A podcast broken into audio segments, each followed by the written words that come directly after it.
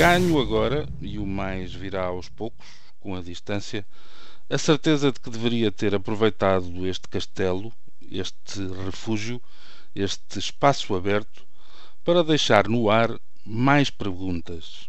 A caminho do sétimo ano de existência, mas sem conseguir lá chegar, esse pode ser apontado como um dos vários defeitos deste encontro diário, a troca, em parte involuntária, do mérito de questionar pela tentação de opinar.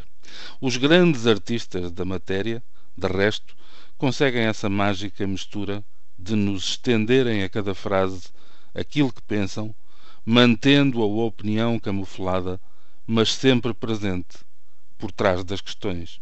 Reconheço eu não tive esse talento, talvez tenha falado demais sobre demasiados assuntos, talvez tenha soado como taxativo e categórico quando em muitas ocasiões eram sobretudo a incredulidade e a indignação que me moviam, me empurravam para choques frontais com a falta de pudor, no abuso de poder, com as verdades minguadas que nos são distribuídas, mais para tapar a boca do que para alimentar, com os disparates dos invertebrados e com as malfeitorias dos que calculam as respectivas vidas em parcelas e em cifrões. Mais do que tudo, talvez em tangente ao exagero, preocupei-me em que se percebesse que não escrevia por encomenda de ninguém, nem direcionava as palavras para conseguir benesses ou ajudas, públicas ou privadas.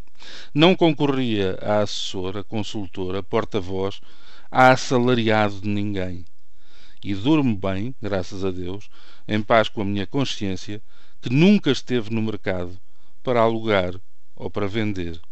Esse facto poderá valer como um dos trunfos para quando se fizer a avaliação deste pano para mangas, às vezes à procura de ser divertido, outras de ser provocador, outras ainda de servir como ponto de apoio a quem o ouviu.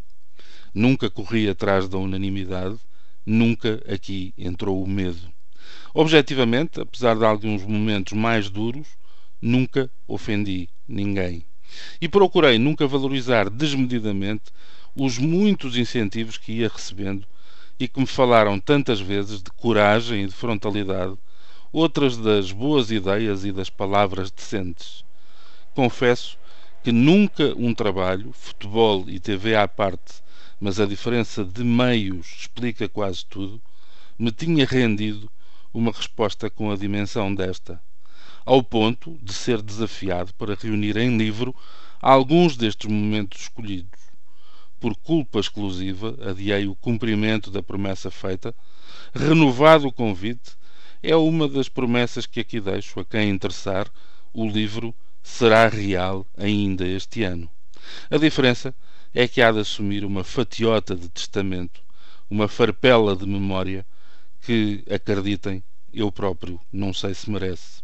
Agradeço aqui, ou melhor, agradeço a quem aqui me trouxe e aqui me manteve até hoje, sempre à solta, sempre sem constrangimentos, desde 6 de novembro de 2006, data que já parece pré-histórica. Assinalo, confortado, a presença constante da família, atenta e crítica, mas também entusiasmada.